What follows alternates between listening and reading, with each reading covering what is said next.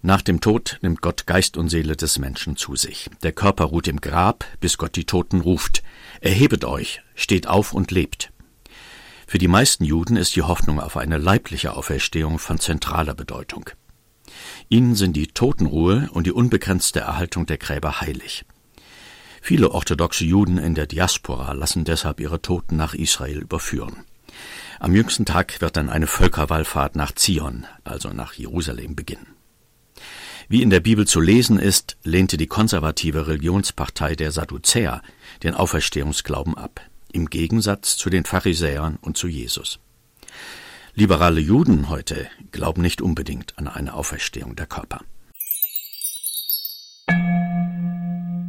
Dass es ein Gericht Gottes unmittelbar nach ihrem Tod gibt, glauben nicht alle Juden. Angehörige beten für die Juden, um Gott gnädig zu stimmen. Vorstellungen von einer Hölle kamen erst im späten antiken Judentum auf.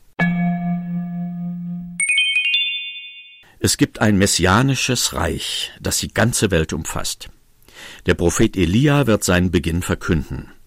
Die Gerechten laben sich am Glanz Gottes, heißt es in außerbiblischen Schriften. Hass, Neid, Konkurrenz wird es nicht mehr geben. Das Leben ist paradiesisch, aber letztlich unbeschreiblich.